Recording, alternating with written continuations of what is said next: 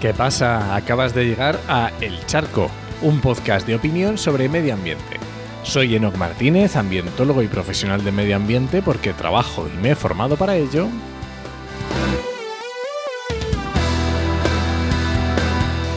Y hoy voy a opinar sobre sostenibilidad y antropocentrismo. Pero antes recuerda que este podcast pertenece a Podcastidae, la red de podcast de ciencia, medio ambiente y naturaleza y lo puedes encontrar en enochmm.es barra el charco. Y nada, vamos a por, el, a por la sostenibilidad. Vale, el concepto de sostenibilidad de dónde viene. Vale, pues el concepto de sostenibilidad, eh, hay autores que dicen que viene, que fue introducido por Karlovich en el siglo XVIII en el campo, en la rama forestal, ¿vale? Al introducir eh, un plan forestal sostenible como aquel que proporciona una provisión estable de bienes, ¿vale? Se refería tanto a la madera como a productos derivados, indispensables para, el bienestar de, esa época de las personas, ¿no? Claro, luego posteriormente eh, hubo un cambio de bienes a bienes y servicios, sobre todo en el, sobre todo en el siglo XX, y bueno, se introdujeron esa otra parte de conservación de la biodiversidad que ya, que ya hemos hablado, ¿no? Esta parte de, de, considerar que la naturaleza tiene un servicio, otros servicios en sí mismo, ¿no? Que bueno, esto lo hemos hablado un montón de veces. O sea, servicios ecosistémicos yo creo que es el tema que más hemos hablado en Actualidad Ambiental en el programa 83 con José María Ribenayas, en el 91 con Chari Vidal Abarca, en el 92 cuando hablamos de Brezales con Fernando Jeda. Incluso yo en el Charco 54, cuando hablaba de poner precio al medio ambiente, ya hablaba de, esto, de esta parte, ¿no? Claro, pero ¿cómo cuantificar esa sostenibilidad? Pues mm, esto que yo contaba es a través de factores ambientales, económicos y sociales, ¿no? que ya lo decía yo en el Charco 55 también cuando hablaba de la sostenibilidad como equilibrio entre economía, sociedad y medio ambiente.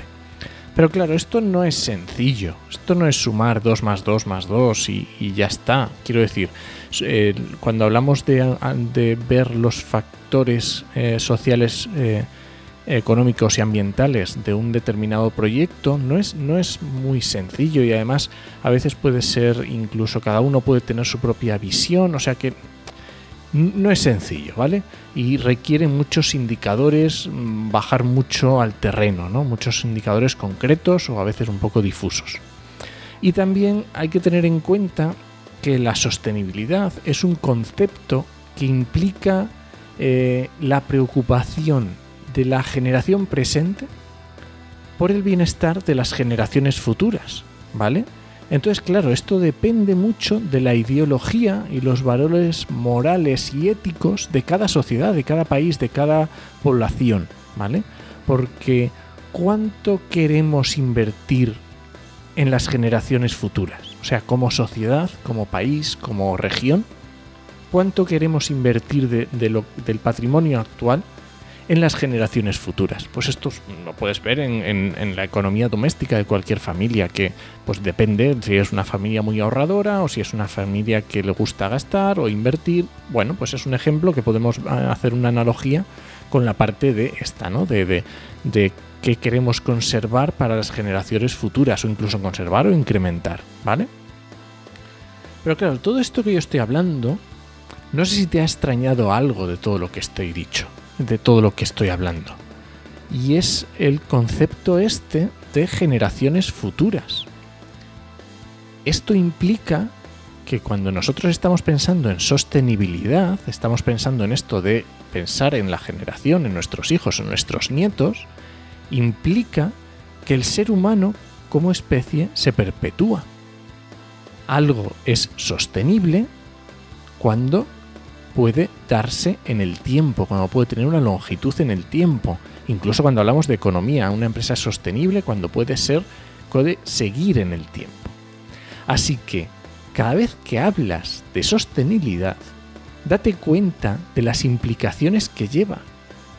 Y si esto es antropocentrismo, y tú al final te das cuenta de que estás apoyando valores antropocentristas cuando abogas por la sostenibilidad, pues perfecto, no pasa nada.